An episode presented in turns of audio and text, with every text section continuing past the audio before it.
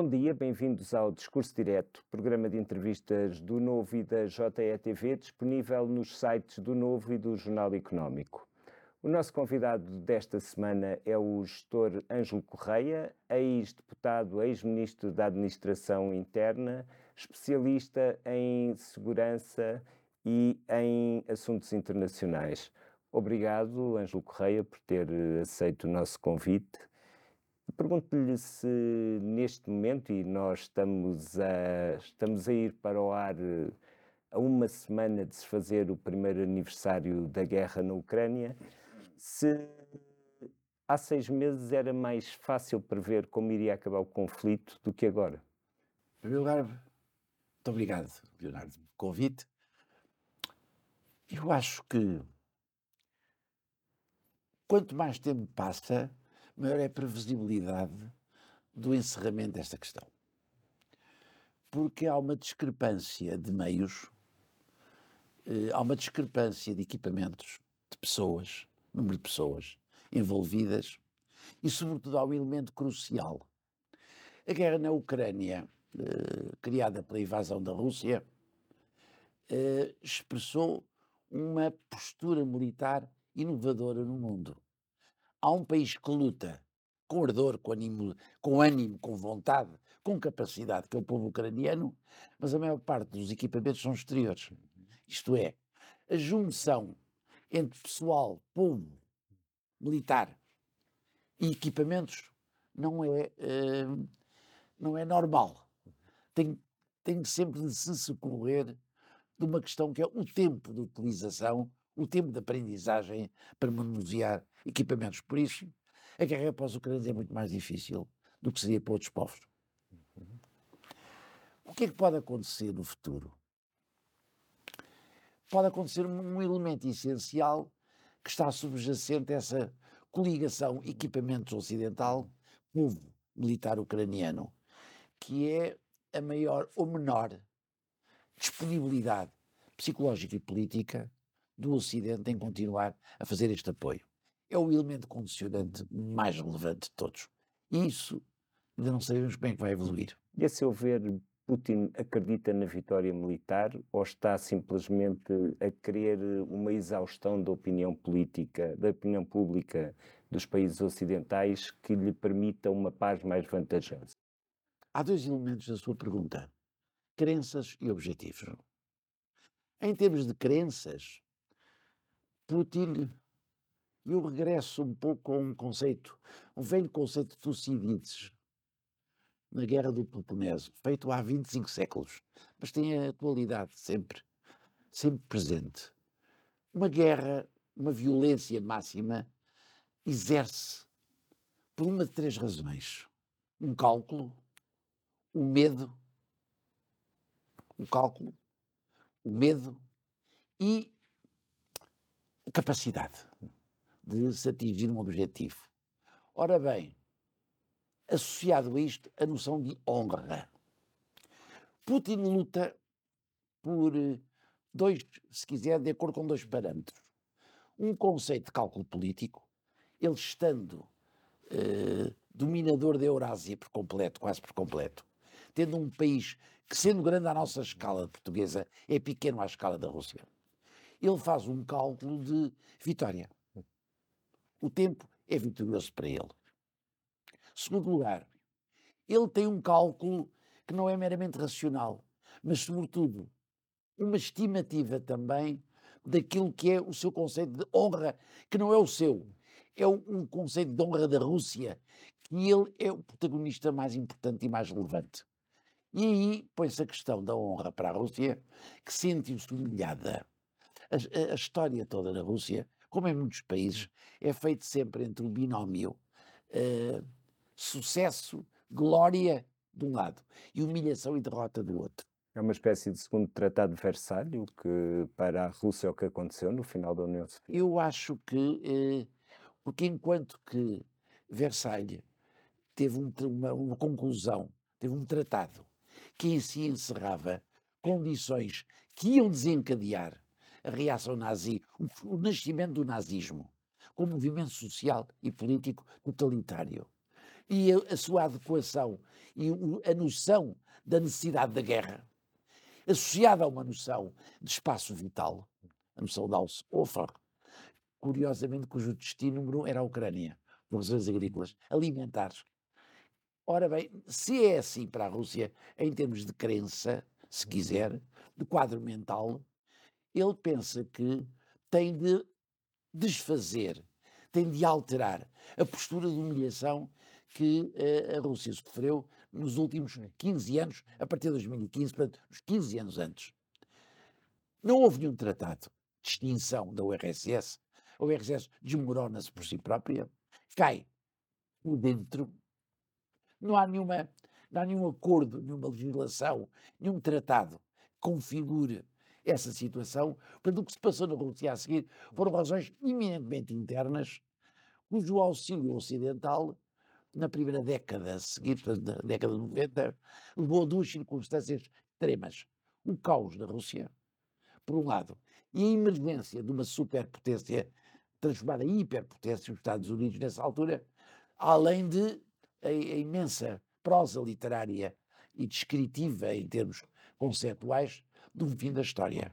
Isto é, a vitória clara, definitiva e total do movimento liberal e da democracia.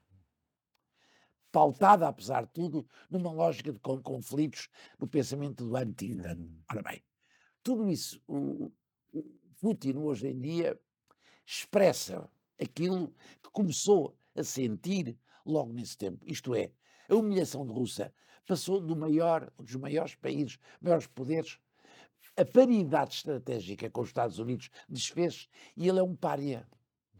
A capacidade financeira e económica da Rússia industrial desapareceu. A capacidade militar, a erosão das suas forças armadas eram totais. Logo, ele quando surge no poder, ele surge já com uma intenção deliberada. Hum. A recriação das condições para tornar de novo a Rússia uma grande ou uma superpotência. É alicerçada no seu arsenal nuclear. O problema realmente da Rússia tem essa dualidade.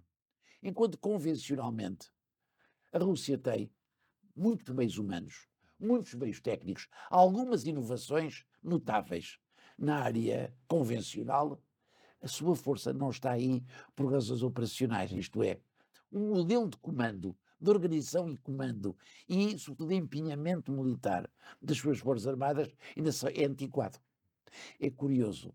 O Grupo Wagner, que é uma indústria militar, uma indústria de defesa privada, mas articulada às vezes com as Forças Armadas russas, outra vez autónoma, tem muito mais capacidade de, digamos, de ação eficaz no plano operacional que o exército russo. Essa é a primeira questão. A segunda questão, um regresso para Putin com essas novas condições ao sonho imperial. Uh, se olha para o palácio do, uh, do Kremlin, onde ele está, a fotografia mais importante que lá vê, repetidas vezes, é de Pedro I, Pedro Grande. O que não deixa de ser contraditório. Porque Pedro Grande teve uma altura, início do século XVIII, 1701, 1702, é a altura em que ele derrotando os, os suecos, que era uma potência uhum. muito importante naquela zona, ele consegue chegar ao Báltico, ao, ao Báltico. Isto é, a grande potência euroasiática faltavam-lhe duas ligações ao mar. Uhum. Tinha uma no Ártico, não utilizável por causa do gelo, mas tinha uma para o Báltico fechada e tinha uma no Mar Negro fechada, fechada pelos turcos. O que é que uhum. acontece? Ele consegue, o Pedro I, Pedro Grande, abrir as portas do Báltico à Rússia foi a primeira grande glória que ele celebra. Mas, curiosamente, Putin esquece de uma coisa.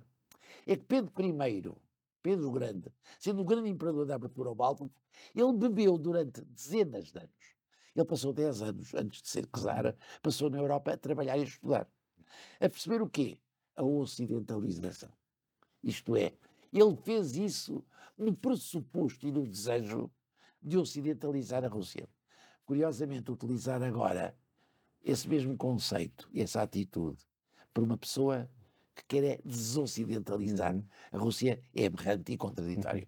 Uhum. E olhando, olhando do nosso, do nosso, da nossa perspectiva ocidental é exagero ver o que se está a passar como uma segunda tentativa de travar um tirano vindo do leste, depois de não se ter conseguido isso há quase 100 anos com Hitler?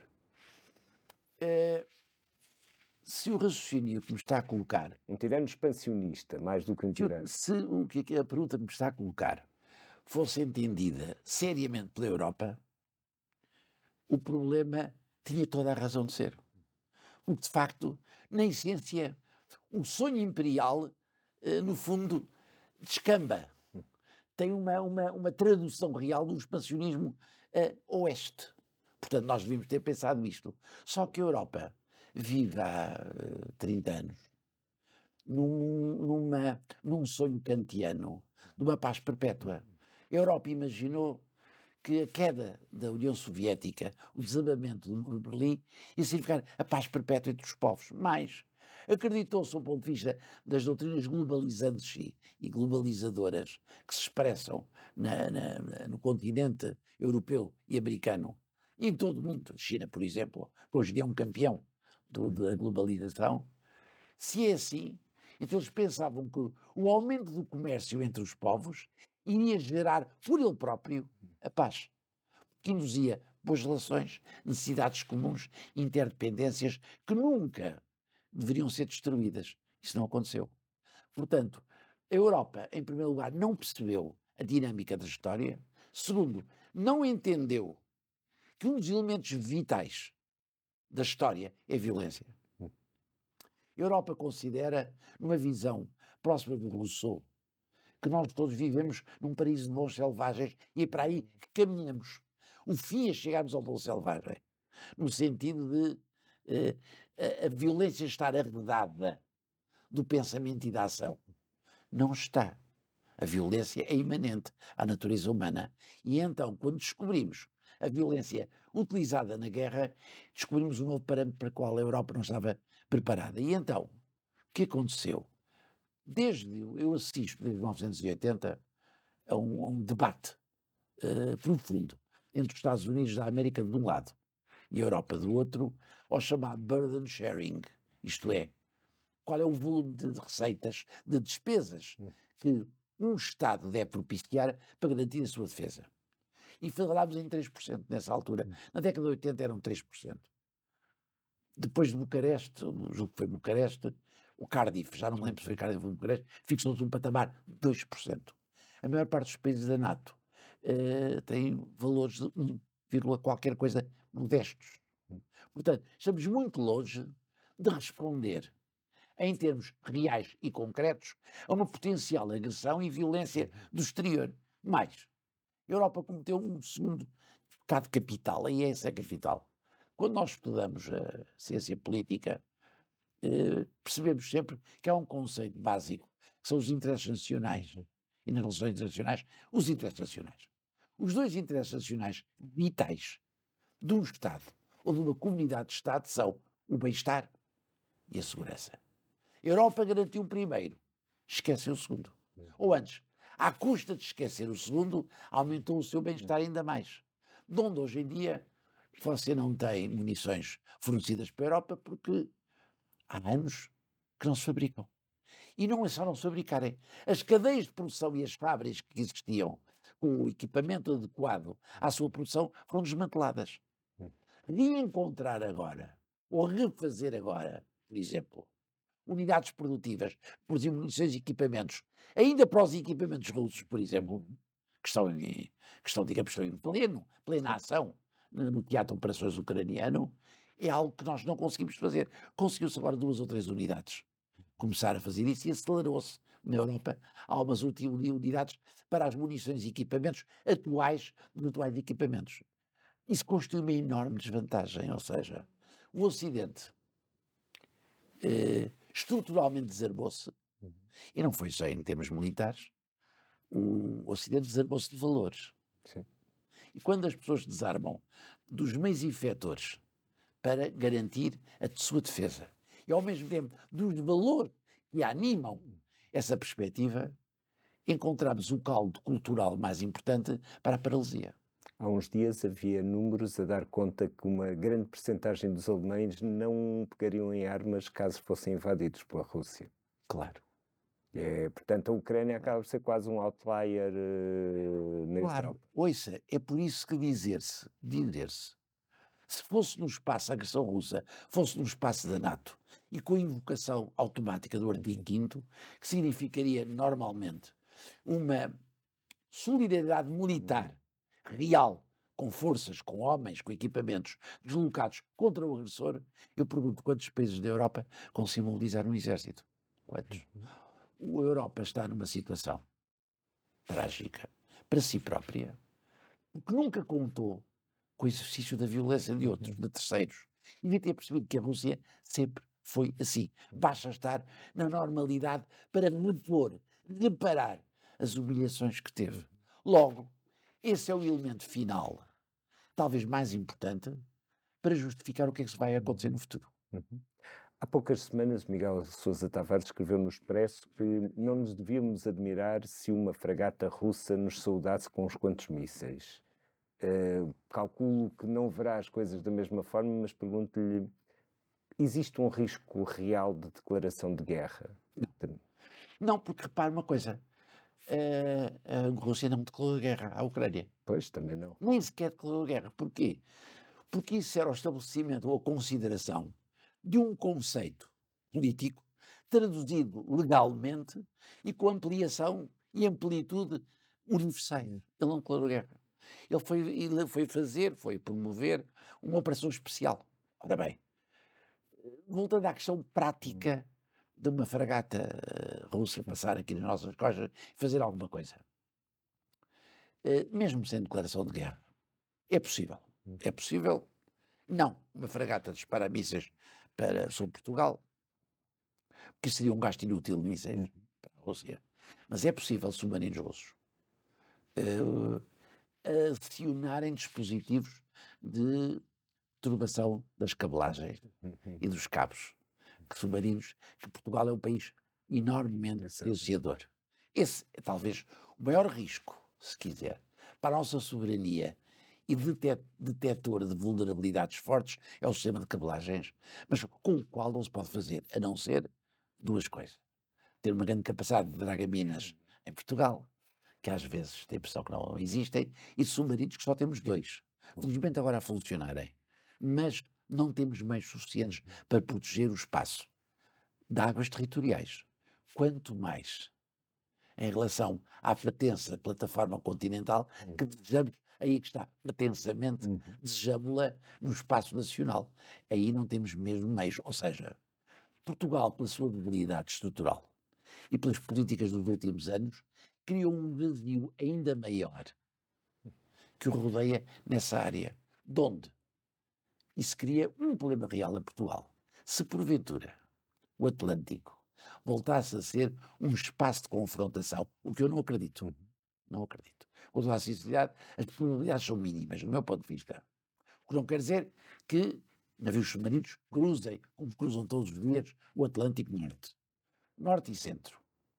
Mas se alguma vez houvesse alguma circunstância de um ataque a Portugal, nessas circunstâncias, eu diria, Portugal não tem quaisquer meios de defesa. E pior, para proteger o espaço, Portugal tem um espaço geopolítico de enorme relevância, tem um espaço marítimo de altíssima importância.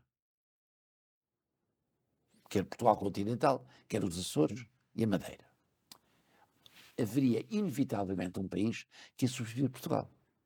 Ou seja, mais uma vez, utilizava-se o nosso espaço para a utilização de terceiros na defesa de Portugal também. Isto é, hum. sendo nós incapazes de nos defendermos, alguém viria, os Estados Unidos viriam, não tenho dúvida, a Inglaterra talvez viesse uhum. apoiar, mas alguém viria simplesmente é colocar-nos numa subalternidade excessiva uhum. da nossa parte se não, se não nos podemos orgulhar propriamente da, no plano militar, no plano diplomático, no plano de solidariedade, acha que Portugal eh, tem dado provas de estar à altura do acontecimento? Só há diplomacia efetiva com meios efetivos de defesa efetivos. Porque senão é uma, uma mera cantilena. É um, é um wishful thinking. Não tem tradução. Porque não é credível. Eu só vou negociar alguma coisa em termos diplomáticos se tiver meios de suporte e de retaguarda que apoiem as minhas pretensões. Se eu as expuser e não tiver meios para as exercer e para as defender, é uma, é uma, é uma postura deletéria.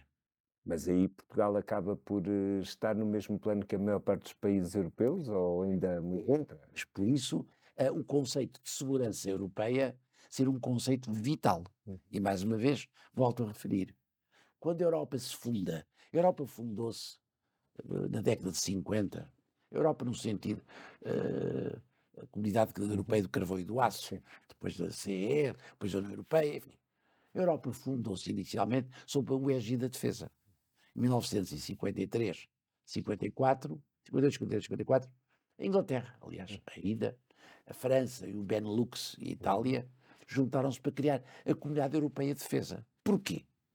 Saindo da Segunda Guerra Mundial, onde os aliados se tornaram oponentes, a Europa, os Estados Unidos, Rússia eram aliados contra o nazismo. E bem, passaram oponentes.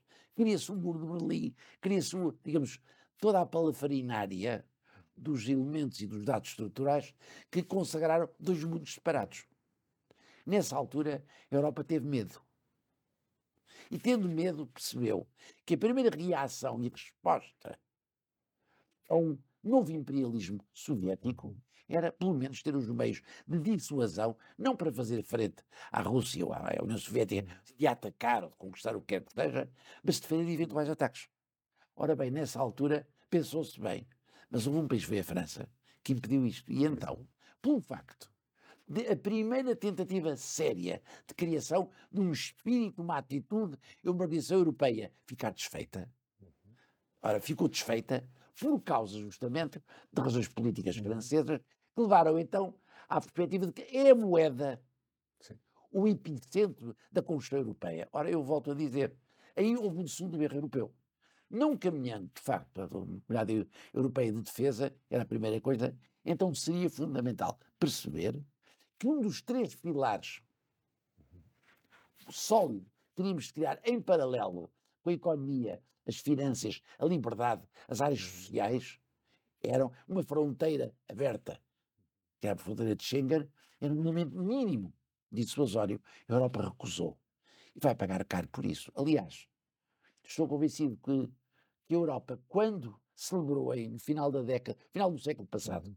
aquele acordo, quando foi da criação da identidade europeia de segurança e defesa, mostrou à evidência o que é que ia fazer e a Rússia e a China perceberam. Uhum. A Europa disse: nós só fazemos operações de paz, as chamadas peacekeeping uhum. operations de onde utilizamos o quê? Soft power. Fica guardado para os americanos, no âmbito da NATO, as operações da hard power. Ou seja, a Europa disse ao mundo, a si própria, ao mundo, à NATO, nós ficamos só com a parte menor, com a parte menos significativa de empenho e de utilização de meios militares. O máximo fica para os Estados Unidos. O que é que isto significou? Por um lado, a Europa recusava armar-se, recusava defender-se, participava em operações de uma natureza, mas se existisse alguma coisa de grave para a Europa, eram os Estados Unidos que intervinham. Ou seja, a Europa colocou-se na dependência militar hum. dos Estados Unidos. Suponhamos que daqui a um ano e meio, é, quando for a eleição do novo presidente americano, regressa ao presidente Trump. Vai ele manter essa postura com a Europa? Não. Todos nós nos lembramos uh, aquela reunião acalorada onde estavam líderes europeus, particularmente a senhora Merkel, em que ele dizia uh, a senhora está a apoiar a Rússia permanentemente, uhum. não é só na compra do gás. A senhora não se defende. E como tal, a senhora não gasta o dinheiro que nós gastamos e socorre-se nos nossos meios quando precisa. A senhora vive à nossa custa. É, Trump disse isso. E é fácil um eleitor americano conseguir, uh, conseguir entender votos. isso. Isto dá votos nos Estados Unidos, Sim. mas qualquer poder europeu que venha dizer aos seus eleitores, aos seus cidadãos, precisamos de gastar mais dinheiro com a defesa, qual é a reação dos europeus? É dizer, nem pensar nisso. Sim. Ou seja, o grande problema não radica no sistema político, não radica só nas lideranças europeias, radica na percepção e nas perspectivas que os cidadãos europeus uhum. outros têm. Uhum. E essa é de paz permanente. O presidente do Brasil, Lula da Silva, tem defendido uma via de negociação entre as duas partes e usou uma, um princípio do quando um não quer, dois não brigam. Este tipo de argumento faz algum sentido? Ouça, uh, no discurso político é uma frase linda. Agora, não é efetora, quer dizer, não tem capacidade de realização suficiente. Porquê? Por duas razões elementares. Primeira, uh, os objetivos russos são variáveis. O objetivo ucraniano é rígido, isto é, o objetivo ucraniano é defender todo o seu território, todo, e recuperá-lo. Os objetivos russos são recuperar não só aquilo que ele institucionalmente conquistou em 2014, como porventura ampliá-lo. Quanto maior for a fraqueza ocidental e ucraniana, mais o objetivo russo pode aumentar. Nós não sabemos qual é o limite e o limiar dos objetivos russos. Mudando um pouco de assunto, acredita que a promoção da lusofonia da CPLP se facilitou com a mudança de poder em Brasília? Uh, Facilitou-se uma, uma circunstância, que é um certo regresso do Brasil à África. Uhum. Uh, penso só isso. A CPLP é uma criação muito interessante, muito interessante, muito positiva, mas está centrada em afetos. Não está em, centrada na produção de políticas comuns. Por isso, uma abertura, por exemplo, de circulação de pessoas, uma abertura de ideias, é fácil. Uma abertura de bens já é mais complicado. E mais do que isso, políticas comuns ainda mais. Portugal, a partir de, da Troika, desarmou-se de instrumentos para a cooperação no espaço da CPLP. Porquê? Porque a, a cooperação faz-se uh, no âmbito de operadores do Estado e da sociedade civil. O Estado fornece meios, fornece enquadramento institucional para essa cooperação, facilita operações, mas o Estado não é o grande interventor real em operações concretizadas de aproximação e sediação de meios noutros países. E são as empresas. E as grandes empresas portuguesas, eh, que o eram em 2010, são ainda juridicamente portuguesas, mas são animadas por capitais de outras origens. As grandes, EDP, REN, GAL, hum. Simpor, ou seja, os gigantes que nós tivemos, capazes de promover no terreno a cooperação com outros países da CPLP, não estão na posse nem no controle do Estado, uhum. nem sequer dos portugueses, cidadãos portugueses, de onde a capacitação que elas têm para se enquadrarem num espírito ativo e promotor dos interesses de cada país no seio da CPLP está reduzido. Uhum. Depende daquilo que o interesse chinês disser. Depende daquilo que os interesses que outros possam ter. Uhum. Logo, para Portugal é mau. Há muito tempo já tínhamos percebido, aliás, que o, o grande motor da CPLP foi o Brasil. Aí há um problema adicional que temos de pensar. Uh, no último governo Lula, antes da, da eleição de Bolsonaro, uh, houve vários escândalos, todos uh, relacionados com a forma como algumas empresas de construção civil, as cinco ou quatro grandes, atuavam em África. Sim. E não só no seu interior também, no Brasil. Tudo isso foi decapitado. E decapitando isto, criou-se, no seio da, da, da opinião pública brasileira, uma opinião sobre o comportamento dessas empresas. Como tal, uma censura social recorrente no quase se voltar a uma atitude de retorno à visão brasileira de utilizar, sobretudo, as suas empresas de construção civil para promover a aproximação e o que, e digamos, o estabelecimento de interesses brasileiros nessas áreas. Por isso, eu não creio que o Brasil esteja hoje mais preparado para ampliar e revoltar à, digamos, à política que esteve no seio da CPLP.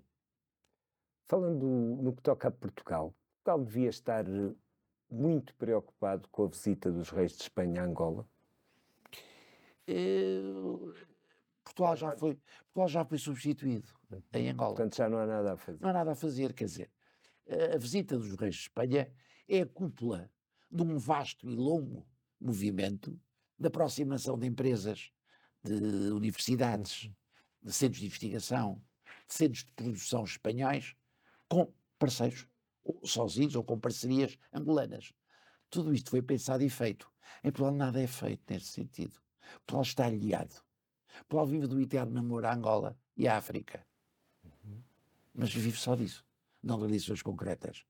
Por um lado, não temos meios. Temos perdido, historicamente. Por outro lado, não empenhamos mais, nem criamos condições objetivas para voltar a essa atitude. Eu continuo a pensar que, por exemplo, Angola, Cabo Verde e São Tomé eh, têm uma intimidade com Portugal que é reveladora de um grande futuro. Reveladora de um grande futuro. Mas a dimensão de Angola, por exemplo, a Moçambique, mas sobretudo Angola, muito mais pacificada do que Moçambique, é extremamente vultuosa e importante para Portugal. Eu acho que na dimensão das médias empresas portuguesas, por exemplo, há um potencial enorme de parceria com interesses angolanos. Nós até agora apostámos no passado investimento português em Angola de per si. Isto é, os parceiros angolanos vinham quase obrigatoriamente exigidos pelo poder de Angola. Agora temos que criar uma nova dinâmica de relação com a sociedade civil com as sociedades angolanas, com os investidores angolanos privados também, de modo a criarmos um fortalecimento de uma rede económica que se envolva exportações.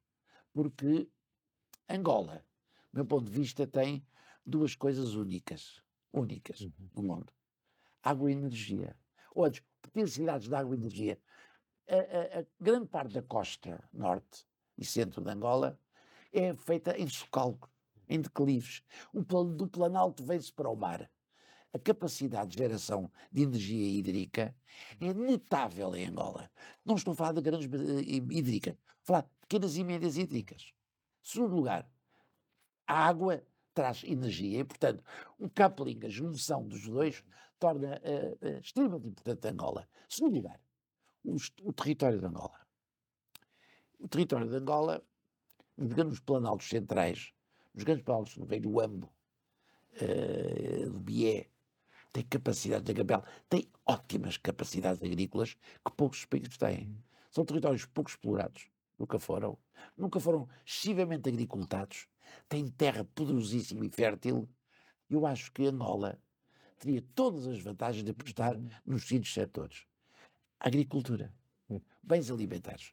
Repare, não é, não é por acaso que a inflação no, no Ocidente e fora do Ocidente. Isso é quase uma Ucrânia da África.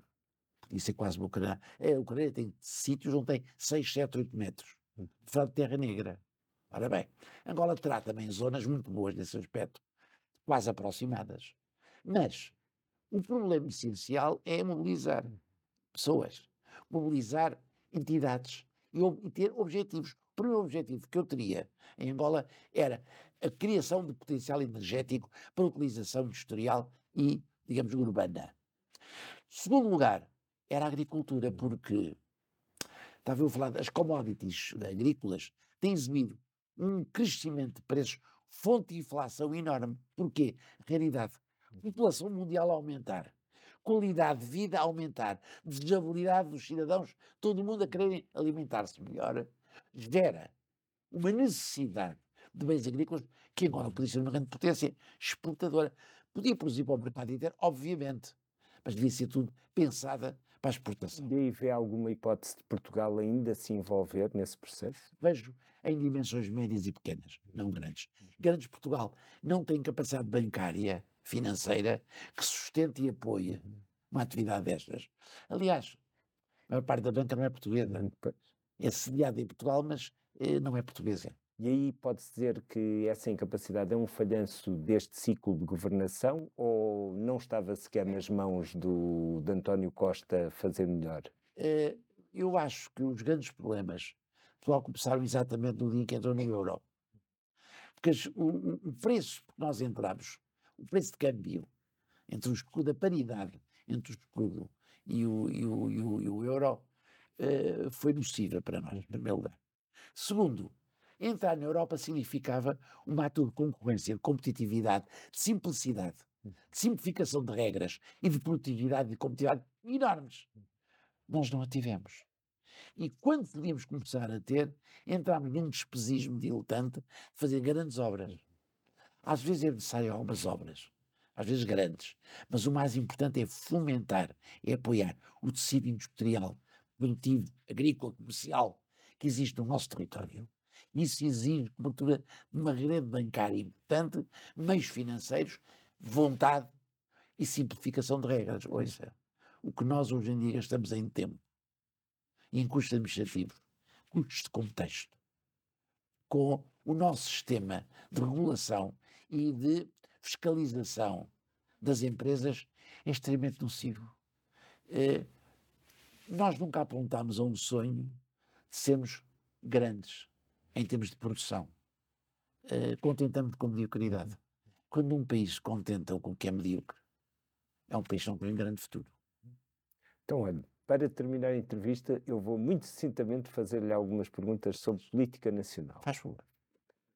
Acreditou em algum momento que este governo iria cair? Não, não. Não, nem sei quando cairá.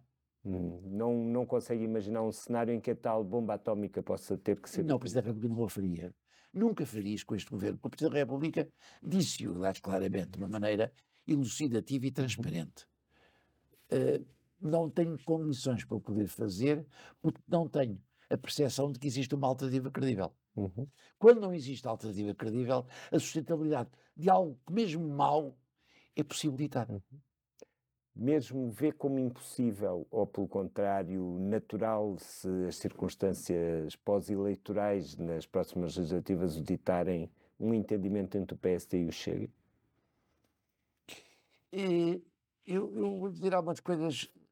Tenho pensado bastante do Chega, vi o nascimento dele.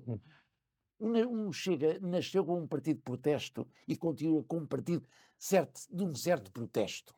Em questões, aliás, importantes e relevantes e que não são criações fictícias, Uhum. não são mitos, nem ficções, são realidades.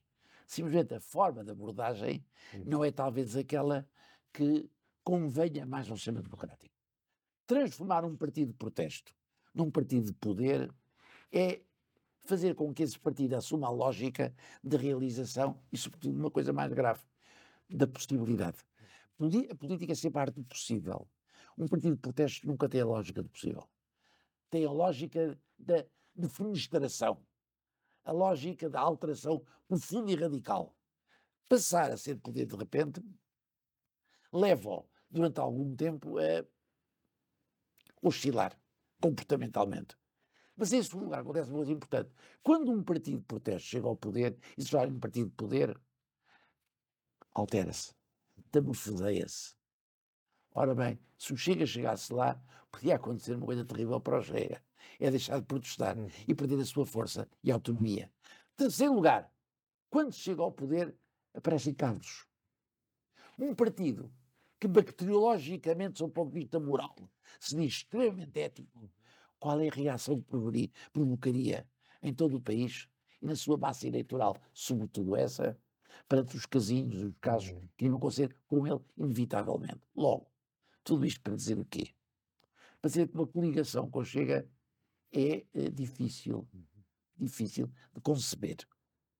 Agora, não é difícil perceber que talvez eles possam mudar, mas ainda não deu tempo de mudarem. Agora, considerar já, agora neste momento, qualquer coligação com o Chega seria um erro profundo para o Chega e para o PSD. Uhum. Logo, não se deve fazer. Acredita que Luís Montenegro vai ser o próximo primeiro-ministro? Não, Não, não vê um caminho não. que isso venha a acontecer. Não. E quando é que acha que o PSD vai tomar conta disso, vai perceber isso? Se calhar já se apercebeu, mas não transmite. Por prudência, por eh, capacidade de absorção dos problemas que ele próprio tem e para não provocar mais problemas para si próprio, se calhar. Porque encontrar um líder hoje em dia é das questões mais graves e difíceis de qualquer Estado. Um líder é obrigado em Portugal a sujeitar-se a um conjunto de circunstâncias, algumas humilhantes. Primeiro, ele entra na política, é suspeito. O exercício da política para os portugueses, voltamos sempre à questão dos portugueses, cidadãos. Em primeiro lugar, é suspeito de alguma coisa. Ninguém acredita, porque se calhar a maior parte dos portugueses não acreditam, que é bom servir o país, servir o Estado, servir os portugueses. Mas não acreditam que que possam fazer. Talvez os portugueses não acreditem que há pessoas que têm um acrisolado amor à pátria e não se importam de arrastar consigo a sua vida e as percepções que os outros possam ter sobre ele. Segundo lugar, a classe política gerou, em torno da ascensão e do comportamento dos políticos, um, um digamos, uma, uma, uma rede, uma rede que os rodeia de prevenções e precauções quanto ao de onde vem, para onde vai, prazos que não pode ir, suspeições que se criam se isto ou aquilo ou aquilo se fizerem. Um exemplo foram algumas questões inevitáveis que se denunciaram uh, há pouco tempo no governo António Costa, algumas das quais são, digamos, são secundárias, noutras têm importância, mas a mistura das duas coisas aumenta o fragor da suspeição. Terceiro e último lugar, a censura social e comunicacional. Hoje em dia, o sistema de justiça em Portugal julga por vias não claras nem legais. Quando detecta alguma irregularidade ou algum potencial crime, isso é colocado com tanto vigor, com tanto relevo na opinião pública, que qualquer pessoa que esteja nessa circunstância está preso da censura social total da população. Logo, antes de ser julgado, já foi acusado até.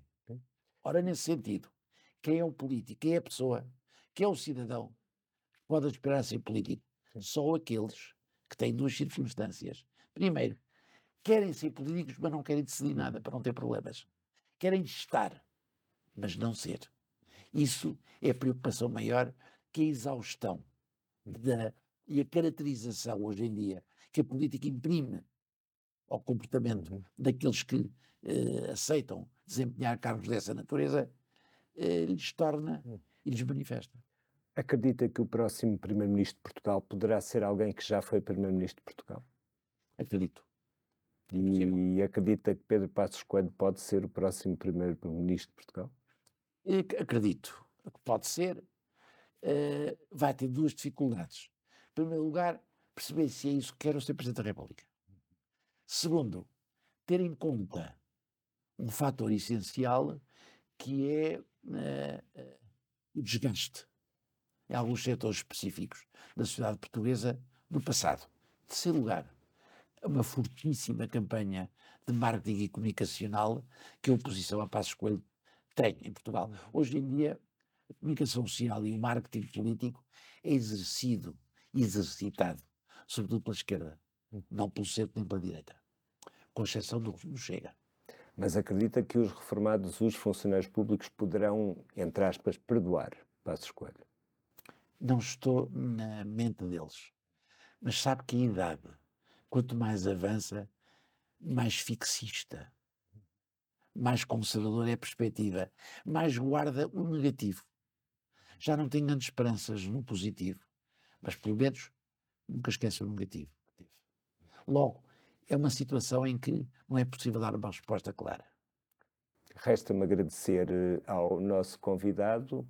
O Discurso Direto regressa na próxima semana com mais um protagonista da vida política, económica e social do país. Contamos consigo também.